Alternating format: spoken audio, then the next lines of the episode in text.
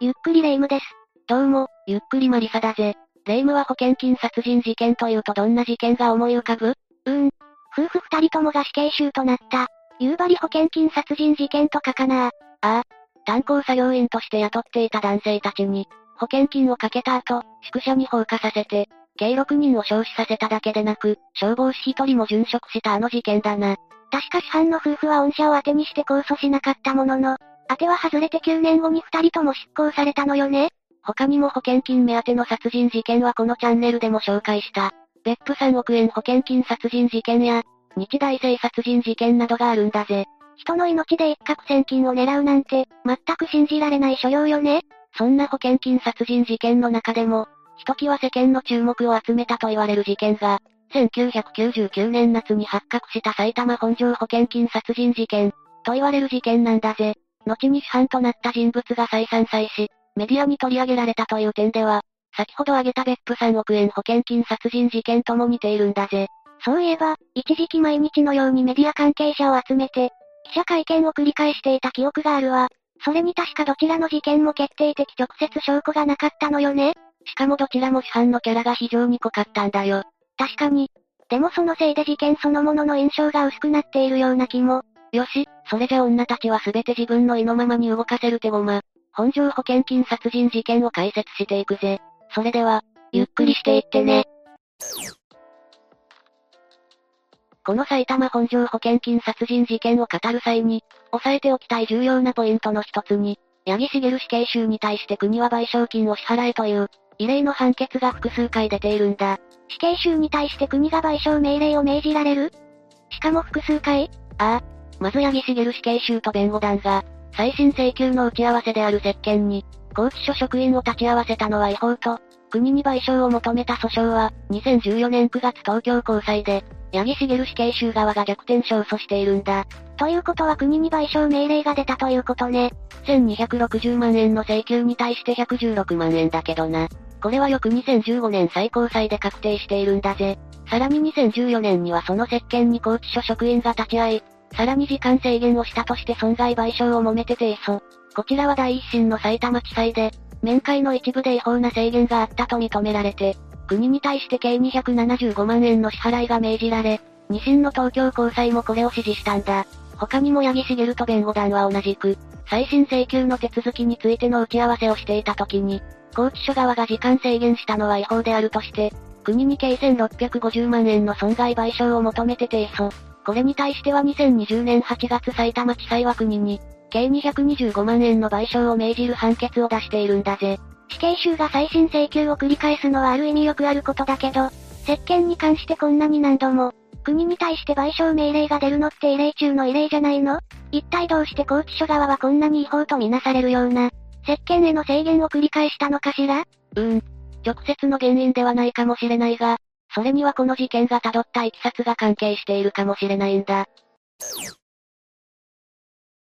というか、八木茂の犯行が、これだけ騒がれるようになったきっかけって何だったっけ ?1999 年7月11日付でとある全国紙が、薬物？で殺人、知人3人に十数億円の保険金と、報道したことがきっかけだったと言われているが、実際には埼玉県警はこの報道より以前に、八木茂とその共犯者たちに対しての、極秘裏の捜査に着手していたらしいんだ。え、スクープ記事が出る前に、何か情報を掴んでいたということ？実は八木茂とその共犯者たちが、保険金殺人のターゲットにしたと言われている人物は、裁判では計3人認められているんだが、この犠牲者3人のうち、1999年5月30日に深谷市内の病院に、急性薬物中毒で入院した K さんという男性が、埼玉県警に薬を盛られて殺されそうになったと訴えたことから、埼玉県警が八木茂とその共犯者たちに注目することになったらしいんだ。そもそも八木茂とその共犯者たちってどういうつながりなの？保険金殺人の片棒を担ぐくらいだから、生半可な仲じゃないわよね？そうだな。まずは全員の老いたちと、その過程でどうヤギと関わっていくかを紹介していくとするか。早速だが主犯のヤギ茂は、1950年1月10日生まれなので、2022年現在72歳。本庄市で生まれ育ち、若い頃はトラックの運転手などをしていたという話もあるが、事件発覚の頃には、本庄市内で飲食系商事、という名前の金融会社を経営していたんだ。エンショップそれって2017年に会社構成手続きが終了した。某金融会社も使ってた名前と同じね。ま、ヤギの方は有限会社だし、いわゆる町金だから、単にあやかってつけていたんじゃないかな。それ以外にもヤギは同じく本庄市内で、飲食店やカラオケスナックなどを複数経営していたそうだ。ふん。町金というとちょっと危ない会社という気もするけど、そこそこの実業家とも言えるわね。その事業に関して登場してくるのが、後に共犯者として逮捕される3人の女たちなんだ。まず一人目の A 子は1967年生まれなので、事件発覚当時は32歳。両親がヤギの知人で、子供の頃からヤギと面識があったそうだが、ヤギと同じ本庄市内の中学を1983年春に卒業すると、市内の美容学校に進学。しかし数ヶ月で中退し、今度は市内の美容室に勤めるもののこちらも、長続きしなかったところ、ヤギが1980年に開業していた居酒屋に誘われて16歳ぐらいから、その店で働き始めるんだ。じゃあ居酒屋の店員とオーナーの関係だったというわけ？うん。居酒屋、とは言うけどな。これはあくまで表向きで実態は接待を伴う飲食店。ってところだったらしい。やがて A 子はヤギと関係を結び、愛人となる。さらにヤギは1988年頃に開いた居酒屋を、1995年8月に A 子に売却した形で、店名をマミーと変え、その経営を任せたんだ。つまり A 子はヤギにとって愛人であり、ビジネスパートナーでもあるというわけね。そういうこと。ヤギにはもちろん本妻と子供がいたし、それは双方とも承知していたそうだ。次に B 子だが、彼女はフィリピンから来日していたホステスで、1980年頃にヤギが経営し始めた店で働き始めていたんだ。後にこの店が経営不振に陥り、一時期はヤギの知人に経営権を任せていたものの、事件が発覚する前年の1998年4月頃に、B 子に賃貸させる形で経営を任せていたそうだ。ということは B 子もヤギの愛人兼ビジネスパートナーって感じ？そういうことだな。ちなみに B 子は事件発覚当時34歳だったんだぜ。最後に事件発覚当時38歳と3人の中で最も年長だった C 子。彼女は1980年頃からヤギの経営する店で、ホステスとして働き、ヤギとの間に子供も設けているんだぜ。ヤギとの子供が？つまり共犯者の女性たち3人は全員がヤギの愛人であり、雇用主と労働者ともオーナーとビジネスパートナーとも、言えるような複雑で密接な間柄だったんだぜ。女性たちは当然お互いがヤギの愛人だということも認識していたのよねもちろん。ちなみにこの3人はヤギの金融会社の、事務員としても働かされているんだぜ。さらにヤギにはこの3人と本妻以外にも複数の愛人がいて、派手なスーツを着て、会社を乗り回すような生活ぶりだったらしいぜ。それじゃ周囲に敵も多かったんじゃないの？それが意外と評判は悪くはなかったらしい。それというのも八木茂という男は、ある意味天才的な人たらしだったらしいんだな。人たらし？後に八木茂に密着取材をした記者が言うところによると、確かに癖の強い人間で、恫喝したり激高したりするものの、すぐに胸の内を明かして見せたりと緩急つけた駆け引きがうまく、乗せられているのではないかと思いつつも、深みにはまっていく感じがあったと口述しているんだぜ。なるほどね。さて、八木茂死刑囚と3人の女たちをめぐる、密接な関係を説明したところで、いよいよ、本題の保険金殺人事件のあらましを紹介していくとするぜ。頼むわね。まず被害者 S さんは1987年頃から、ヤギが経営していた居酒屋に通い始め、そこで働いていた。当時20歳くらいだった A 子に好意を寄せるようになって、店に通い詰めるようになっていたんだが、その飲食費をほぼ付け払いにしていたことから、ヤギに対しての借金は増える一方となったんだ。そこでヤギは S さんに対して、自分の息子を通じて職や住居を斡旋するとして知人の経営する。会社に送り込み、給料の全額をヤギが受け取る形にしたんだ。ちょ、ちょっと、いくら借金があったと言っても全額を持っていっちゃうわけ？?S さんには最低限の生活費しか渡されなかったため、足りない分は新たにヤギから借金するという、泥沼借金地獄のループが延々と続く状態に陥っていたらしい。さらに、フィリピン人である B 子に、在留資格を取得させるために S さんと B 子に偽装結婚を持ちかけ、1990年 B 子は S さんとの婚姻届を提出し、日本人の配偶者としての在留資格を得たんだ。偽装であれ、なんであれ、妻となったからには、夫の身に何かあったら保険金の受け取り資格があるということになるわね。ヤギはもともと S さんが加入していた5000万の保険に加え、1994年5月までに B 子を受取人とする保険契約7口。保険金総額2億5200万円に加入させたんだ。そんなに？保険料も相当な金額だったわよね月額23万円ほどになっていたらしく、ヤギは A 子と C 子にも分け前を与える約束で、保険料のいくらかを負担させたんだ。それ以降ヤギたちは S さんに対して連日叫びたりにして眠らせず、過労死させようとしたり、トリカブトを S さんの好物の和菓子やアンパンに入れて、少しずつ摂取させようとしたものの、一度は急性中毒症状を起こしてしまったため、これでは発覚してしまうとより慎重に少しずつ与えたんだ。犯行を断念しようとか、恐れをののくということはなかったわけね。しかし、一向に S さんが目論見通り、自然死してくれる様子がなかったため計画を変更。そして偽装結婚成立から5年が経った1995年6月1日、ヤギと3人の女たちはヤギの東秩父の別荘に集まり、2日後に A 子が S さんに致死量の鳥かぶと入りのアンパンを与えること。その前に A 子と B 子は、当時あったスーパーに地位で、買い物をしてレシートを入手しアリバイを作ること。B 子が買い物から帰ったら S さんがいなかったことにして、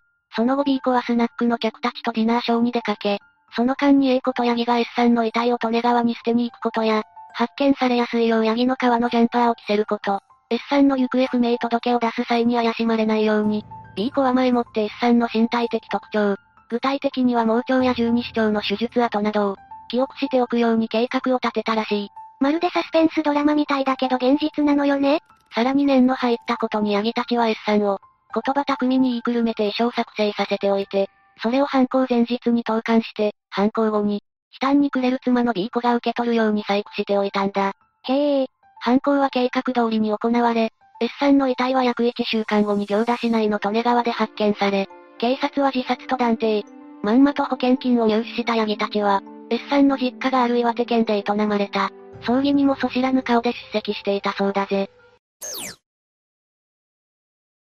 二人目の被害者はどんな人だったのかしら？二人目の犠牲者となった M さんは、1983年頃に埼玉県内のパチンコ店で働き始めたのと同じ頃、ヤギが経営していた居酒屋に顔を出すようになり、その店で働いていた C 子を気に入っていたそうだ。今度は C 子の出番なわけね。そこでヤギは S さんの時と同様に多額の付けと借金に、苦しんでいた M さんに C 子との偽装結婚を提案。ついで、妻の C 子を受取人にして M さんに、1999年2月までに保険契約を7口、保険金額総額1億7000万円の契約を締結させたんだ。これも保険料は月額約31万円にもなったらしいぜ。それで今度もトリカブトを用いたの？事件当時すでに61歳になっていた M さんだったが、飲酒量を増やさせても、直ちに健康を損ねる様子はなかったらしい。そこで A 子のジップがかつて、市販の総合感冒薬を多量に常習し、さらにアルコールを多量に飲み続けたことが原因で、肝硬変となり入院したことをヒントに1998年7月頃から、M さんが店に夕食を取りに来るたびに、他の薬と偽って数種類の風邪薬を多量に服用させるように仕向けたんだ。そんなひどいことを。さらに1998年10月頃からは、他の客にはアルコール度数20ないし25度の焼酎を出すところを、M さんには35度の焼酎を、ついで A 子が購入した。ウオッカと焼酎を混ぜたものを用意し、夜な夜な M さんに一気飲みさせたりしていたらしいんだ。それじゃいくら体力があっても弱っていくのが当たり前じゃない。他にも覚醒剤入りのインスタントコーヒーを、飲ませたりもしていたみたいだな。さらに体力を削ぐために M さんに仕事は決して休ませず、どんなに遅くまで飲んだ日も、必ず起こして仕事に行かせていたそうだぜ。じわじわ弱るのを待つ。怖い、怖いわその結果、M さんはだんだんと体力が衰えていき、とうとう1999年5月29日に亡くなったんだ。3人目の被害者である K さんは1991年頃から、ヤギの経営する居酒屋やスナックに顔を出すようになり、他の被害者同様、付けからヤギへの借金、というコースをたどることとなったんだ。他の被害者が一種の成功体験になっちゃってるからね。K さんは A 子に好意を持っていたから、A 子の店にも顔を出し続け1997年頃には、付けや借金をどうにかしようと昼夜問わず働いていたらしいが、町金であるヤギの金融会社の利息が高かったため、いくら働いて返済しても少しも借金が減ることはなかったらしい。あの頃は大手金融でも高い利息を取っていたものね。そこでヤギはそんな計算に言葉巧みに、B 子と偽装結婚するように進めたんだ。ということは B 子は全部の S さん同様に、M さんもターゲットにしようとしたわけねそういうことだな。そこで他の二人同様にヤギは K さんに、保険契約23口、保険金額9億8300万円の契約を締結させたんだ。23口？?9 億8300万円よくそんな契約が結べたわね。どうも計算のことをヤギが経営する。会社の従業員であるとして、一部を法人契約したらしいんだ。はあ。全く悪知恵が働く連中だわね。そして計算も M さん同様に風邪薬と覚醒剤入りコーヒー、さらに高い度数のアルコールの過剰飲酒を、させられたんだが、M さんが亡くなるのを目撃した計算は、さすがに事態の異常さに気づいて、M さんが亡くなった翌日の1999年5月30日未明に、パジャマ姿のまま病院に現れ追われているなどと呟いたらしい。そこで病院は警察に通報。警察に保護された計算は、A 子に薬を飲まされヤギに保険に入らされたと訴えたんだ。警察はすぐに動いたの？計算が訴えたその日のうちに、M さんの遺体を捜査以上で差し押さえたんだ。仮装されたんでは、毒物の検出や立証は困難を極めてしまうからな。ついで警察は A 子、B 子、C 子の事情聴取を開始し、ヤギに対して外堀を埋めようとしていく。その途中でスクープが出たわけね。ここから翌2000年3月24日の逮捕まで、俗に言う、八木茂劇場のような報道が加速していくんだ。確か自分の店にメディア関係者を集めて、参加費用を徴収しながら記者会見をしたのよね。ああ、その回数は203回にも及び、約8ヶ月でヤギの懐に入った金額は約1500万円ほどにもなったそうだ。気に入らない記者に手を挙げたこともあるし、生中継中に声を荒げたこともある。どこまでも金に執着し、ギラギラした態度のヤギは、ある意味メディアの長寿のようだったな。この頃 M さんの遺体は埼玉医科大学で解剖され、高度の低栄養状態に伴う可能性胸膜炎肺炎が死因とされた。え、薬物と認定されたわけじゃなかったの？週刊誌などは司法解剖の結果、薬物中毒の疑いが、あることが分かったとか書いていたが、後の判決でも死因は高度の低栄養状態に伴う可能性胸膜炎肺炎、となっているんだぜ。なんか意外、てっきり薬物が検出されたと思い込んでいたわ。それには一つはメディアの報道の仕方もあるだろうな。何せ前年に起きた有名な事件になぞらえて、第二の和歌山カレー事件かとした見出しなどもあったらしいからな。計算からも薬物とかは検出されなかったの？実は計算から検出されたのは尿から出た覚醒剤だったそうだ。病院側も異常な行動は覚醒剤中毒によるものと判断し、入院の必要はないとしたらしいが、警察に頼まれて入院とさせていただけと、弁護側は主張し、メディアが報じたような、意識不明の重体に陥っていたという事実はない、としているんだぜ。一体どちらが言うことが正しいのかしら？結局警察が、八木茂や3人の女たちを逮捕したのは、2000年3月24日。罪状は公正証書原本不実記載同行使という、偽装結婚についての逮捕だったんだ。送検される際に八木が手錠をつけたまま、カメラに向かって、満面の笑みを浮かべてすぐに釈放されるからまた会見をする。ということを叫んだヤギの映像は、この後、繰り返し繰り返し報道されることとなったんだぜ。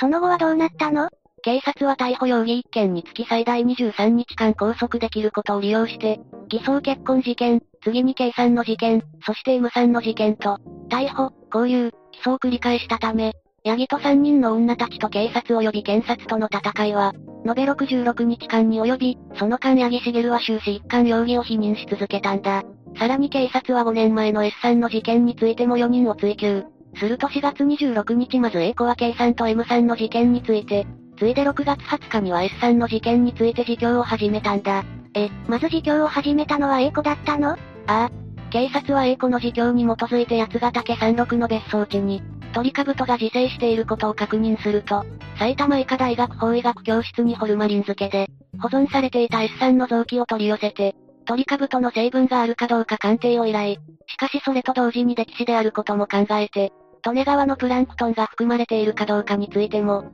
鑑定依頼したらしい。ということは警察は A 子の供述が真実であるかどうかの、確信は持てなかったということ？いや、それが A 子の供述は S さんをトリカブトで殺した、で終わるわけではなく、確かに S さんにはトリカブトを与え、弱ってはいたものの、最終的には自ら飛び込んで溺死した、というものだったらしいんだ。ん？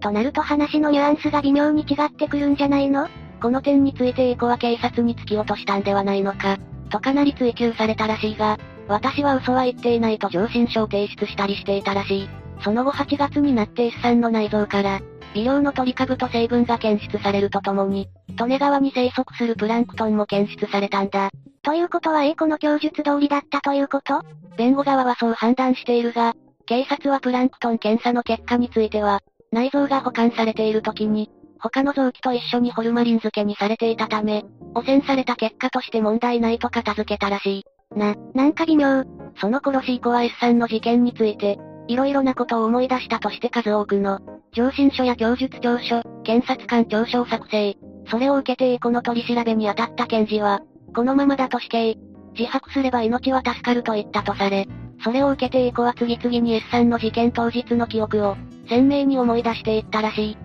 うーん。また、B 子も2000年11月16日頃から S さんの事件について、供述を始めているんだが、それまでの何もしていないという供述は、嘘だという趣旨のことを述べたらしい。これらを受けて埼玉地検はヤギと女たちを、2000年12月13日と25日に起訴。2001年3月30日に第1回公判が開かれるとヤギは全面否認。それに対して女たちは全てに対して有罪を認めたんだ。1対3の供述の対立じゃないの。ヤギと3人の女たちの裁判は分離され、今回の事件は、科学捜査8割、取り調べ捜査2割だった。と言われた割には、検察の事件立証の柱は A 子の証言だったらしいんだな。え？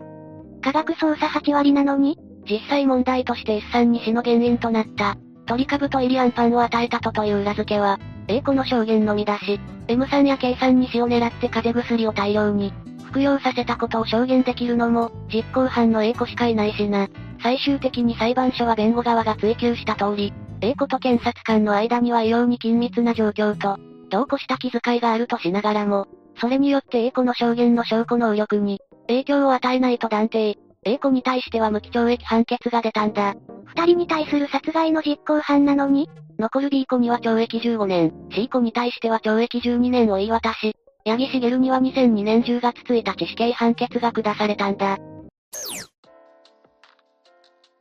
確かに女たちの供述しかないとはいえ、八木にも怪しい点はいっぱいあるわよね。そもそもあの保険契約の山はどういうことか、釈明できるのそれについては八木は第一審の後半で、S さんは1ヶ月の付けが60万から80万にもなるほどだった。だから S さんに万一のことがあった時のためとして、S さんが1ヶ月に支払う30万を保険料とした。その後 S さんがすっかり生きる気力をなくして、自殺したいと言い出した時には A 子と二人で、いっそ死んでくれないかと話したことはある、などと言っていたらしい。要するに、死にそうな人に保険をかけて、儲けようと思っただけで実行してない、という感じ？結局、続く第二審の東京高裁は2005年1月13日に控訴を棄却、最高裁は2008年7月17日に上告を棄却し、死刑が確定したんだ。しかし、八木茂と弁護団は2009年1月30日に、埼玉地裁へ再審請求、S さんの死因は溺死とする新たな鑑定書を提出したんだ。新たな鑑定書？残されていた S さんの腎臓と肺から大量の植物プランクトンが検出されたのは、溺死の証拠だとする鑑定書だったんだ。しかし2010年3月18日付で埼玉地裁は請求を棄却。そこで八木茂側は2010年3月23日付で東京高裁に即時抗告。再審請求の控訴審で弁護団は埼玉地検が、保管していた S さんの臓器の鑑定を請求。これが認められ、2014年8月6日に高裁に提出された鑑定書では、川で溺れ死んだと結論付けられたんだ。その結果、控訴審はどうなったの？しかし八木茂死刑囚や弁護団の期待虚しく、2015年7月31日東京高裁は即時抗告を棄却した。鑑定書の結果はどう考えるのよ。臓器から検出されたプランクトンが少数で、鑑定資料の臓器にプランクトンが混入した可能性が払拭できない。すなわち、鑑定結果をよりどころとはできないとしたんだ。もちろん八木茂死刑囚は最高裁に特別抗告したものの、2016年11月28日付で再審請求棄却が確定。2016年12月6日、埼玉地裁に第二次再審請求をしているんだぜ。他の女性たちはどうなのかしら ?C 子については刑期を務め上げた後のことは伝わってきていない。B 子に関しては2015年に出所し、フィリピンに帰国したが2016年5月17日付で、埼玉地裁に対して S さんや M さんを殺害していない、として再審請求しているんだ。A 子は無期懲役だから刑務所で服役しているんだろうね。まだ再審請求が続いている以上、八木茂死刑囚や弁護団は諦めるつもりはないんだろうな。実際、事件を振り返っても絶対的な物証とかに、かける感じは否めないものね。ああ、しかも当初メディアに多く登場していた。八木茂の金融会社の元社員という触れ込みだった男性がいるんだが、自分も A 子と偽装結婚させられ殺されそうになった。などと話し、本まで出版したものの、その証言はほとんどが虚構であるとして、裁判でも証人採用もされていないんだ。でもそんな人物がカメラの前や記者の前でペラペラ話した。八木茂という男のイメージが広まったのは事実よね。その一方で八木茂が自身に対して借金を作った男性たちに、次々巨額の保険金契約を結ばせて、自身の愛人たちと偽装結婚させていたことは紛れもない事実だ。八木茂は逮捕前の回避性記者会見の際に、たとえ1年1000万の保険料がかかったとして、それを10年支払ったとしても経費は1億円。それで10億円の死亡保険金が手に入れば、儲けは9億円。というようなことを得意げに話していた。ということも伝わってきているんだ。なんか人の命をハイリスクハイリターンの、投資かなんかだと考えてる感じね。つまるところ、八木茂という男が何を考えどう行動したのか、今一つわからないところがこの事件を、すっきりさせない原因かもしれないな。そうかもね。もやもや感はなかなか払拭できそうにないわ。さて、というわけで今回は女たちは全て自分の意のままに動かせる手駒、本庄保険金殺人事件について紹介したぜ。それでは、次回もゆっくりしていってね。